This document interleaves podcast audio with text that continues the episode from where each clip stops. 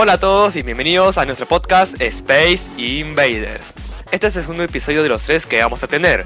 Como ya saben, me están acompañando los tres integrantes, los cuales son eh, Rodrigo Palomino, Flavio Marina y Ampol Palacios. Entonces, en el anterior episodio le hemos hablado sobre el mundo de los eSports y todo lo relacionado a esto. En este episodio le vamos a hablar sobre un tema muy común hoy en día, el cual es los creadores de contenido. Así que, como primer tema a introducir, eh, quisiera hablarles sobre qué son y qué función tienen los creadores de contenido. Así que si alguien quiere dar su opinión sobre esto, eh, Rodrigo Palomino, por ejemplo. Sí, yo quiero hablar sobre eh, qué son los creadores. Para mí, o bueno, el concepto que yo tengo de creador de contenido es un profesional responsable de, elaborar ya sean medios digitales, videos, directos, eh, etcétera, en plataformas en donde se puede comunicarse con la gente.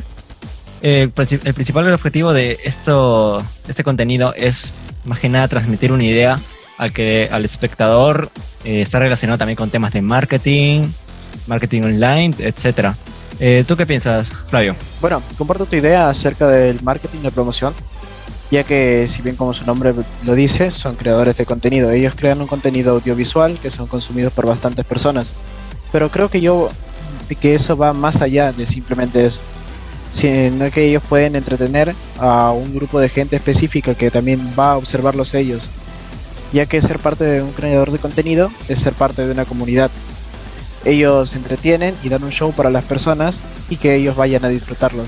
Esto es una comunidad de una correlación que hay entre el espectador y quien presenta todo esto. ¿Qué piensan los demás? Eh, bueno, eh, yo creo que los creadores de contenido eh, hay de muchos tipos, ¿no? Hay que los que quieren entretener, los que quieren educar, los que quieren hablar sobre temas de la vida. Y bueno, en sí los creadores de contenido han ido evolucionando, por así decirlo, han ido cambiando con el pasar de los años. Antes eran de puro entretenimiento y ahora hay más tratando de educar sobre, sobre los temas de medicina, por ejemplo, de software, también sobre las dietas alimenticias, sobre eh, rutinas de deporte, tal. Eh, y, esto va más eh, dirigido a ciertos grupos de, de, personas, como dijo Marina, a su comunidad, que van formando poco a poco y van creciendo y, y haciéndose más famosos. Jean Paul, ¿tú qué quisieras decir de esto? Bueno, sí, yo creo que los creadores de contenido son personas que se encargan más que todo de entretener y de informar, porque algunas personas eh, suben videos informativos, como tú dijiste, hablando acerca de, por ejemplo, física, matemática y caso de los creadores de contenido de por sí, lo que son más para eh, temas de videojuegos, ellos se centran en entretener más que todo a las personas eh, mostrando un gameplay o, o, un tipo de una repetición, por ejemplo, de un videojuego. Ah, sí.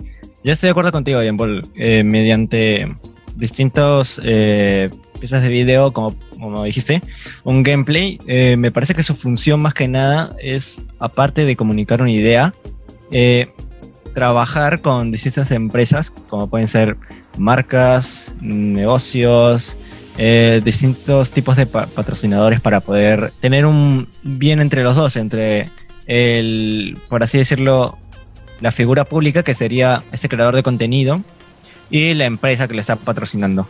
Eso más que nada creo que, que los cuatro estamos de acuerdo en que es la función de, de un creador de contenido. Y bueno, hablando de, de las empresas y cómo se podrían sustentar, entre los dos, yo creo que una pregunta que al, espectador se le vendría es si es viable ser creador de contenido como profesión. No sé qué piensas tú, Flavio? Ah, bueno, yo quiero mirarlo de una manera objetiva, ya que si podemos entrar, ya que todos tenemos acceso a Internet, a YouTube, una de las plataformas más conocidas donde se pueden encontrar a los creadores de contenido, hay miles de personas ahí afuera que tienen el sueño de hacerlo. Sin embargo, los más reconocidos, que todos podemos recordar con el nombre o que ya hemos escuchado alguna vez, pueden llegar a ser unos cientos a lo máximo.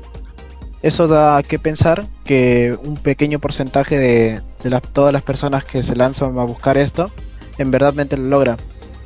Pero esto no me quita la idea que con un poco de valor y ganas, cualquier persona podría llegar a hacerse conocido o incluso generar una comunidad que aunque sea pequeña, ellos estén conformes con eso.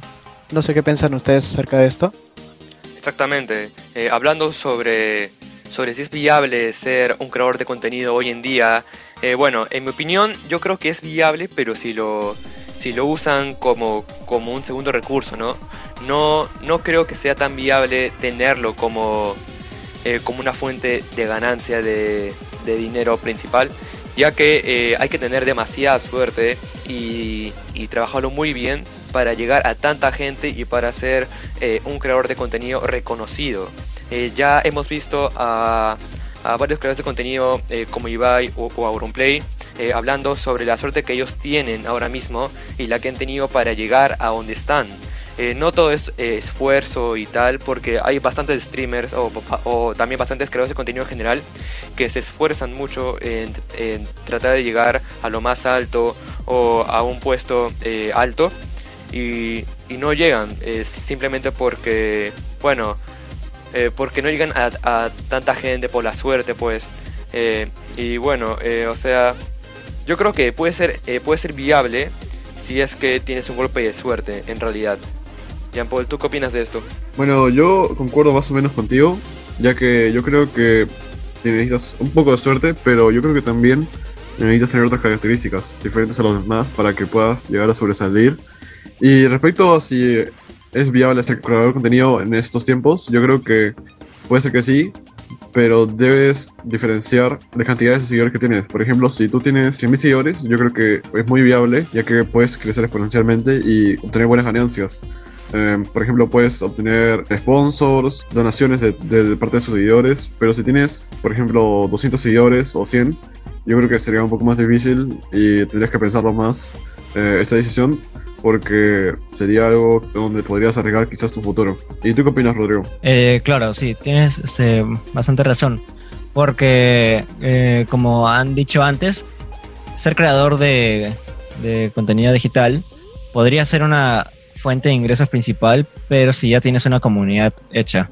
Eh, para esto está evidenciado que se necesitan varios años de trabajo para poder crear una comunidad eh, fiel que vean tus videos y que no sean solo por impresión. Vean uno y ya no, no tengan como que vistas tus otros videos. Esto, sí, en síntesis yo creo que, que básicamente para tener éxito en esto de las redes debes tener como una base por detrás. Puedes tener un trabajo fijo que te represente ganancias y echarle tiempo a, a lo que es tu canal de diferentes plataformas virtuales en donde puedas subir contenido y si se te da la oportunidad, eh, la aprovechas. Por ejemplo, en YouTube no puedes llegar, subir videos eh, y que te den dinero. Tienes que tener unas horas de, reproducción en las que por fin, si las completas, se te desbloquea la monetización. O sea, digamos que tus videos deben tener, por ejemplo, 400 horas de vistas. O sea que entre todas las personas que han visto tu video, debe sumar 400 horas. Ahí recién se te desbloquea la monetización y no, no es como que después de esas 400 horas vas a tener éxito asegurado. Ahí vas a poder recién cobrar. O sea, que lo que pase después eh, ya es tu problema. Si, si no, no te va bien, pues han sido bastante tiempo desperdiciado de lo que le has dedicado. Luego también existen eh, estados de monetización para tu video. Si lo que subes eh, no le gusta a YouTube, no está dentro de las reglas, tu video no puede monetizar casi nada. Esto también, eh, un dato curioso es que hay, por ejemplo, tipos de vistas. La vista latinoamericana no tiene el mismo valor que una vista eh, europea o vista norteamericana. ¿Esto por qué es? Es porque en Latinoamérica no se eh, acostumbra mucho a comprar vía internet, desde lo que se basa los anuncios y la monetización en YouTube, por ejemplo. Eh, sin embargo, en Europa y, Norteamérica sí se acostumbra, por lo que está más valorizada su... Eh, que te vean mucho más los videos y, puedas cobrar más de anuncios. Y relacionando a, algún comentario que dijiste, Jean Paul, que necesitas tener habilidades para poder diferenciarse de los demás canales, quisiera enlazarlo al tercer punto que es, ¿qué habilidades se necesitan para poder desarrollarse bien en este ambiente? ¿Qué piensas al respecto, Marina? Mm, bueno, si, si hablamos de las habilidades, creo que en esto ha habido un cambio eh, lo, que, debido a lo que la gente consume, ya que a partir del 2018 o a mediados del 2019, la gente empezó a tener unos gustos bastante diferentes del contenido que se realizaba anteriores a esos años a como lo vemos ahora. Ya que antiguamente creo yo que la mayoría de los youtubers eh, engendraban un personaje. Mayormente este era un poco alegre o alocado, ya que ese era el contenido que la gente disfrutaba en ese momento. Simplemente ver eh, gente loca hacer cosas alocadas. De esta manera ellos podían reírse o disfrutar de algún buen video. Ahora el contenido ha cambiado bastante. Lo que se busca más ahora es simplemente entretener de una manera que no se vea tan actuada o tan rara como se podría considerar en algunas ocasiones. Es por eso que creo que las habilidades que se necesitan ahora es simplemente saber expresarse y poder hacerse llegar a las personas sin cambiar nada de tu propia personalidad. Ya que muchas personas dentro del campo del streaming han dicho bastante que el, simple hecho de estar actuando para una cámara los llegó a consumir e incluso a desgastar. Es por eso que se realiza este cambio. ¿Ustedes opinan lo mismo? Sí, eh, hablando eh, del pasado, eh, hubo un gran cambio, ya que antes los youtubers hacían los videos principalmente para entretener y también por diversión de ellos mismos, que no lo veían tanto como un trabajo. Y bueno, antes, sí, como dice Marina, interpretaban más a un personaje, como, como por ejemplo los youtubers que ahora son considerados como leyendas de España, antes como interpretaban a un personaje que, que, no eran ellos en su día a día, en sus vlogs por ejemplo, o en sus gameplays. Hacían series tal de, de videojuegos, pero eh, eh, siempre con un, eh, con un carisma elevado, por así decirlo. Eso es muy importante también hoy en día, que el carisma que le pongas a los videos que hagas o tal, es muy importante para que la gente se entretenga y no se aburra. Y bueno, yo creo que esa es la habilidad más importante, también el saber cómo, cómo manejar a tu comunidad y la toxicidad que pueda haber en tu comunidad. Para eso se necesita administradores, por así decirlo, a moderadores, mejor dicho, para que puedan administrar mejor eh, el chat de los videos, de los, de los en vivo, para que no se genere, como digo, eh, toxicidad ahí, ¿no? Jean Paul, ¿tú qué opinas de eso? Bueno, yo creo que para desarrollarse bien el ambiente se tenían algunas habilidades como ser paciente, carismático y también tener sentido del humor, que yo creo que estas dos son las últimas más importantes. Porque si tienes sentido del humor, yo creo que muchas personas te van a sentir bien viendo con tu contenido, pasando un buen rato. Y yo creo que eso es muy importante porque si tú te enlazas con el espectador, yo creo que esto te va a llevar a la cima porque vas a ir aumentando seguidores y tus cifras se van a ir elevando. Y respecto a ser carismático, yo creo que está muy asociado a lo que acabo de decir, porque una persona que no es carismática o, que no es divertida o graciosa, yo no creo que muchas personas lo quieran ver. Y más que todo eso, ¿tienes algo que decir, Rodrigo? Sí, eh, yo podría decir que estoy de acuerdo con todos ustedes. Un creador de contenido más que nada de las plataformas como YouTube, Twitch, mmm, diferentes para entretenimiento en sí, en audiovisual. Me parece que una pieza muy importante es el humor, como ustedes han dicho, ser carismático ser un buen comunicador también me parece que es una de las más importantes, porque si el espectador ve o escucha que, no, que te cuesta expresarte, que no le transmites una idea o que te vas por las ramas, me parece que se puede ir del video, no le puede interesar, no recomiende tu contenido por ende, y no te vean tantas personas. Puedo poner el caso de eh, un youtuber para streamer bastante conocido en España que es Daref, que ahora vive en Andorra que es uno de los mejores comunicadores de todo el ambiente audiovisual. Esto es reconocido tanto por diferentes streamers, diferentes youtubers, compañeros suyos, tanto como para empresas, como pueden ser X Remoto, que es una empresa para eh, mandos de Play, X que son sillas gamers, Heretics, que es un equipo profesional de videojuegos conocido en España, o la misma Red Bull, creo que todos lo conocen. Estas empresas han elegido a, Gref para poder comunicar todas las ideas que se le da. Y esto es un movimiento bastante inteligente porque toda la audiencia que maneja Gref se basa más que nada en audiencia joven. Y la audiencia joven no es tan fácil de atrapar o capturar cuando quieres enviar un mensaje más que nada de promoción. Entonces me parece que eh, la buena comunicación es bastante esencial, así como el actualizarse constantemente. Por ejemplo, si una persona eh, ve contenido de 2017 y lo compara con el de ahora de 2021, ha cambiado muchas cosas. El humor de antes tal vez no es tan divertido ahora, ya está muy quemado, muy usado, y probablemente la persona prefiera eh, lo nuevo que lo anterior, porque lo anterior ya ha visto muchísimas cosas. Entonces, si te vas constantemente actualizando, viendo qué es la moda, qué son los trends, lo más probable es que captures a, mucha más gente de la que lo harías si te quedas estancado en un propio estilo. Eh, obviamente hay personas que no les va a gustar cómo estás evolucionando, eh, llamados haters, que no te, no te brindan nada, solo te dan críticas destructivas. Pero eh, en la mayoría de los casos, si esta evolución se da para bien, la proporción de los que te apoyan es mucho mayor a los que no te apoyan y que son conocidos como haters. Y em, enlazando este tema, he comentado que en YouTube o YouTube, que es una plataforma para hacer videos, o Twitch, que es para, stream, eh, para streamings, nos da eh, diferentes funcionalidades para que se pueda desarrollar el creador de contenido. Ahora quisiera que digamos más o menos cuáles son las plataformas que nos pueden habilitar la, esta función de ser un creador de contenido. ¿Qué opinas al respecto, Marina? Bueno, si hablamos acerca de las plataformas, mucha gente ha empezado en YouTube. Ahora también hay otros como TikTok. Pero yo quiero enfocarme un poco más en lo que es el streaming.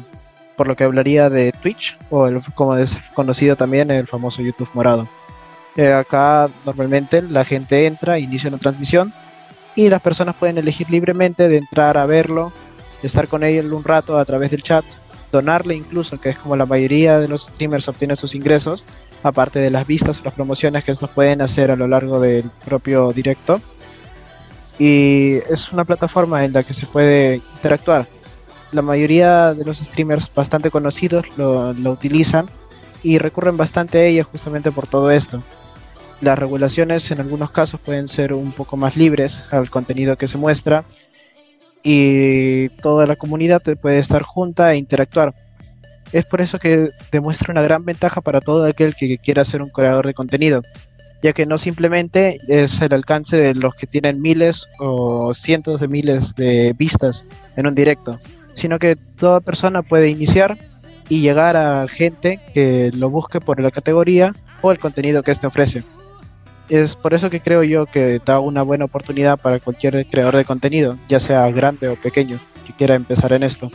Eh, sí, eh, yo quería mencionar otra eh, plataforma que es muy famosa hoy en día, se llama TikTok. Supongo que todos la conocerán.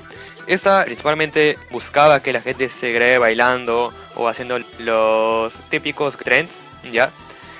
pero esto ha ido evolucionando y cambiando con el pasar del tiempo y ahora eh, la gente, eh, como dije anteriormente, eh, se graba videos humorísticos, entreteniendo, también educando sobre, sobre diversos temas, ¿no?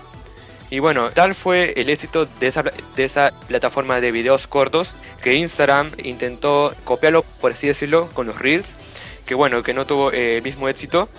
Así, pero igualmente hay gente que, que se dedica a los Reels pero hay mucha más que se dedica a los TikToks en donde en su gran mayoría hay gente que gana dinero por eso, que se, que se beneficia por eso y encima hay empresas que, que intentan hacer publicidad por medio de esos TikToks ya que esta plataforma es muy fácil para hacerse viral. Yo creo que es la ideal para llegar a más gente y, hacerse famoso, ¿no? Hay gente que, que muestra su talento o que simplemente hace humor que le hace gracia a tanta gente, que se va haciendo más y más famoso, y así puede llegar a un punto que sea un creador de contenido top, por así decirlo, ¿no? ¿Alguien más quiere mencionar otra plataforma? Sí, bueno, yo quería hablar un poco acerca de lo que tú decías de TikTok, ya que es una plataforma que mucha gente últimamente se está usando para poder impulsar sus redes y llegar a 100 más personas, ¿no? Obtener nuevos seguidores. Y también quería hablar de que en los últimos años YouTube se ha dado cuenta que eh, mucha gente que hacía directos en YouTube se pasó a Twitch, ya que esta plataforma les da mayores beneficios. Y eh, en estos últimos años se han dado cuenta de esto y han añadido nuevas maneras para que puedan donarle a sus creadores de contenido favoritos y así apoyarlos. También han mejorado la calidad de los directos y al igual que Twitch, tiene muchos espectadores atentos a los creadores de contenido. ¿Qué dice Rodrigo? Sí, yo quería abarcar eh, varias plataformas, comenzando por la de TikTok. Como ustedes mismos han dicho, esta plataforma es ideal para hacer promoción. Eh, sí, esto es debido a la gran cantidad de personas que, están usando esta aplicación, ya que es la del momento la que está siendo más usada por gran mayoría, más que YouTube o Twitch. Y eh, básicamente para que esta promoción funcione, una de las técnicas mm, eh, que se utilizan más en, el ambiente de YouTube y Twitch es que eh, de los directos que hacen, de los videos que hacen, los creadores de contenido o youtubers, que son lo mismo, cortan las partes divertidas, las partes que le han gustado más a su público, en donde han interactuado más. Por ejemplo, en un fragmento de 30, menos de un minuto, tal vez 15 segundos. Eso lo suben a TikTok y con una marca de agua de sus redes sociales, por ejemplo Twitch y YouTube. Entonces, lo que hace la gente al ver ese contenido que es muy apetecible debido a su corta duración de tiempo, lo ven, les causa gracia, les llama la atención y automáticamente ven que abajo están sus redes. Entonces lo que piensan es que, como he visto varios TikToks de esta persona, me ha hecho gracia, voy a ir a, su canal de Twitch, de YouTube, para poder seguirlo y que me dé mejores momentos. Entonces así es una de las maneras en las que los creadores de contenido pueden como autoalimentarse. También ustedes hablaron de Twitch. Eh, yo diría que es como la mejor o la, la más popular. No, bueno, es debatible si es la mejor, pero la más popular sí es para hacer eh, streamings. Aquí están grandes de, de YouTube como Auronplay, eh, Rubius, entre otros, eh, claramente en Europa. En Latinoamérica podría ser Juan Guarnizo o el Det, en los que, bueno, lo que tienen en común ellos es que están en Twitch. Entonces, como Twitch está como por convertirse en un monopolio, tienen que salir competencias, tales como Facebook Gaming, Buya o Trovo. Estas plataformas, eh, por ejemplo, Buya es de Latinoamérica. Estas plataformas eh, lo que hacen es como fichar a ciertos streamers para que se vayan a su plataforma y así traer a su comunidad. Esto lo que hacen es como poner puntos claves para poder debilitar a su competencia que es Twitch, pero la mayoría de, la mayoría de fichajes han terminado mal, como el caso de Mixter, que fichó a Ninja por mucho dinero, varios millones de dólares. Ninja es un streamer de Fortnite que en su momento fue muy popular y que la plataforma, luego de fichar a ese streamer y ver que no tenía como la repercusión que había esperado por ficharlo con tantos millones, lo que hizo fue quebrar. Entonces Ninja se quedó con los millones y regresó a Twitch, que es donde está la mayoría de las personas. Entonces cosas así son como intentos de sabotaje a Twitch, pero Twitch sigue mandando en el ámbito streamer. Y enlazándolo con el último tema, me gustaría hablar de los creadores de contenido que ahora están de moda o que están siendo trend. Bueno, por mi parte me gustaría hablar sobre un youtuber barra streamer que recientemente también ha incluido en el mundo de la música. De quien hablo es de Tomás Arvillaga o conocido como Robles, el nombre que utiliza en la mayoría de sus canales y que lleva relación por el que todos lo conocen. Él cuenta ya con 16 millones de suscriptores en su canal principal, en el que se dedica a subir videos varios, teniendo temas que van desde gameplays de diferentes juegos hasta extractos diversos de sus streams, en los que se le puede ver reaccionando a diferentes videos, contenido o simplemente conversando con el chat de algún otro momento que haya sido resaltante como para que quiera resubirlo a uno de sus canales ya sea el principal o el secundario. A él lo presento como un streamer que ha cambiado el contenido al que me referí hasta hace unos momentos, ya que a él se le podía ver antiguamente interpretando un personaje bastante alegre y motivado, tal como decía antes, haciendo cosas que a la gente le gustaría ver en un personaje de tal de carácter. Pero ahora es un poco diferente, ya que se muestra más tranquilo al momento de realizar sus streams, ya que creo yo que él también fue parte de la ola de streamers del 2018 al 2019, los cuales cambiaron su contenido de interpretar a un personaje a mostrarse tal y como eran frente al público. De esta manera, él declaró que se sentía bastante tranquilo y también feliz al momento de hacer todo esto. Sabía que era un cambio que podía beneficiarlo como no y tomó el riesgo, aunque se le puede ver que le ha ido bastante bien. Entonces, para concluir, puedo decir que su carrera como streamer sigue yendo bastante bien a lo largo de las diferentes transmisiones que realiza, contando con una media de espectadores bastante alta, y por otra parte su carrera artística, musical también se puede decir lo mismo, ya que aparte de los streams que realiza, ahora mismo se encuentra en Argentina, ya que siendo el, siendo el caso, se va a estrenar uno de sus primeros conciertos el primero de diciembre de este presente año. Bueno, eh, yo quería hablarles sobre Ibai Llanos, el cual es eh, youtuber, streamer eh, más famoso hoy en día y me parece que el anterior año. Bueno, él es un streamer español que nació en Bilbao y principalmente inició como, como un periodista, ya que estaba estudiando la carrera de periodismo, pero inició siendo un narrador, un caster de los torneos de eSports de League of Legends. O sea que a la par de su carrera de periodismo, estaba casteando estos torneos. Bueno, en 2020 por la pandemia, Ibai empezó a hacer streams eh, por Twitch, eh, que los cuales sorprendentemente llegaron a bastante gente. Ya antes de los streams era famoso, pero luego esto se, se volvió más famoso aún. Y empezó jugando juegos, también reaccionando a videos virales que le mandaban sus seguidores. También, bueno, como dije antes, que jugaba juegos que eran famosos en esos tiempos como Fall Guys o como otros, eh, por ejemplo, Among Us. Y así se hizo más, más y más famoso estando en, la mansión de G2, ya que eh, mientras era caster lo fichó entre comillas G2 para que viva en su mansión con sus amigos. Y debido a su éxito, él se permitió comprarse otra mansión con sus amigos y bueno, con sus amigos y, compañeros de trabajo. Y debido a su, a su fama tal, pudo hacer bastantes eventos como, como, como el Mundial de Globos, como, como eventos de videojuegos también. Y también llegó a bastantes famosos a hacer entrevistas, por así decirlo, que, que las llama charlando tranquilamente, en donde charla con famosos como eh, futbolistas como Dybala, como Piqué, Agüero, Messi, también eh, con cantantes variados y también con actores o, también eh, periodistas. Y así se volvió más y más famoso que llegó a estar en el top 1 de influencers o creadores de contenido el año pasado. También está en un top muy alto actualmente de los streamers de Twitch y está segundo en España detrás de Auronplay en cuanto a seguidores y, público en Twitch. Eh, también se generó bastante polémica por por la cantidad que gana, ya que se filtró lo que ganan todos los streamers en Twitch. Así que se hizo toda una polémica y él, y él mismo habló que, que sí, que era mucha suerte eh, la que él tuvo eh, para llegar a ese punto de ganar miles de euros al mes. Pero principalmente, en mi opinión, creo que fue por su esfuerzo, ya que él estuvo más de 7 años esforzándose y luchando para llegar a donde está hoy en día y, poder permitirse eh, hacer tantos eventos y también eh, proyectos como, como por ejemplo que creó su equipo de LOL junto a Piqué. Y bueno, así eh, llegó a ser tan grande como es ahora. Y como digo, principalmente por su esfuerzo. Así que, eh, Jean Paul, ¿quieres dar otro creador de contenido? Bueno, sí, yo quería hablar de, de Gref. Su nombre real es David Cánovas Martínez. Él nació en Murcia y actualmente él tiene más de 17 millones de suscriptores en YouTube.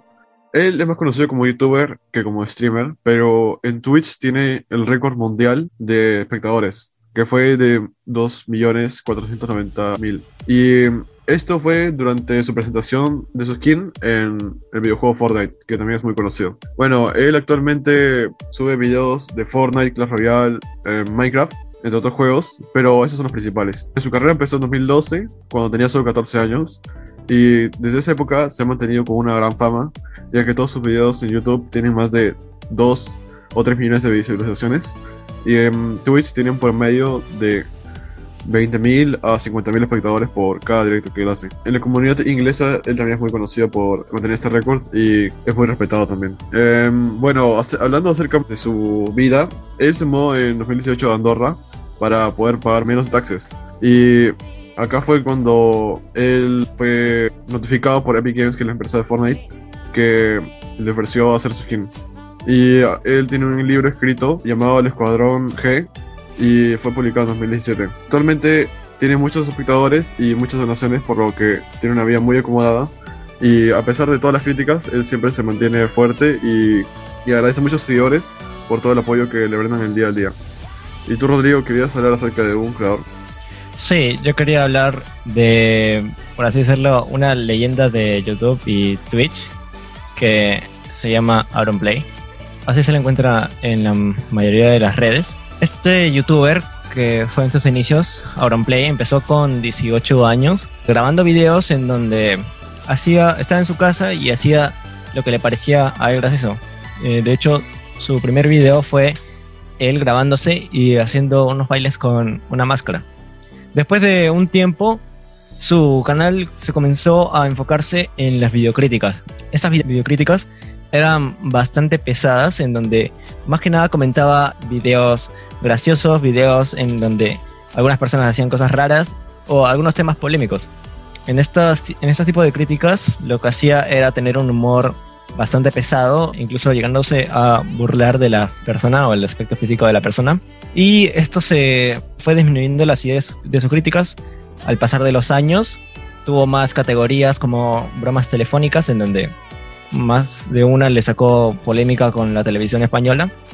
También hacía colaboraciones con otros youtubers como eh, un youtuber Perchita, otro que era Wismichu y uno que era 8 estas colaboraciones también lo ayudaron a ser más conocido, pero en los últimos 5 o 4 años, lo, el caso de Play fue totalmente extraordinario porque lo que hizo fue un boom en el que pasó de tener un, eh, una comunidad de 5, 4 millones de personas a impulsarse a más de 10 millones. Con el tiempo pasó los 20 millones y ahora está muy cerca de los 30. Este caso de Play es bastante particular porque, bueno, la mayoría de YouTube conoce a Play o, o ha oído de él. Entonces, esto lo que hace es que tenga una comunidad incondicional que lo sigue a donde vaya. Este es el caso de la actualidad, en donde Auronplay en su canal principal se ha cansado de hacer videos, videocríticas y se ha ido a Twitch. Entonces, eh, como se fue a Twitch, él pensaba que iba a durar poco tiempo para poder despedirse de, su comunidad y como, por así decirlo, jubilarse. Pero gracias a los streamings, Auronplay encontró como que otra forma de invertir su tiempo. Le gusta bastante. Y gracias a los streamings se creó un canal secundario en donde ese canal secundario cuenta ahora con 12 millones de suscriptores y sube los gameplays o, de otra forma decirlo, eh, videos en donde juega partidas de videojuegos, ya sea con otro streamer, con sus amigos. Y estos videos sobrepasan las millones de visitas, por lo que muestran un gran conforme con sus espectadores. También cabe resaltar que en Twitch tiene una media de 150 mil espectadores, que eso es prácticamente el récord hispanohablante. Y sus streamings son no, no tan largos, son como de dos horas por, interdiario, por así decirlo. Y algo bastante espectacular es que cuando hace una parte del stream en donde responde donaciones, las donaciones, la gran mayoría de ellas no bajan de los 10 dólares. Y así va respondiendo como 100 mensajes en un streaming, eh, dándonos a entender toda la cantidad que le puede llegar de dinero. Y bueno, esto sería más que nada la historia de, de Play, que es una leyenda de, de las plataformas virtuales.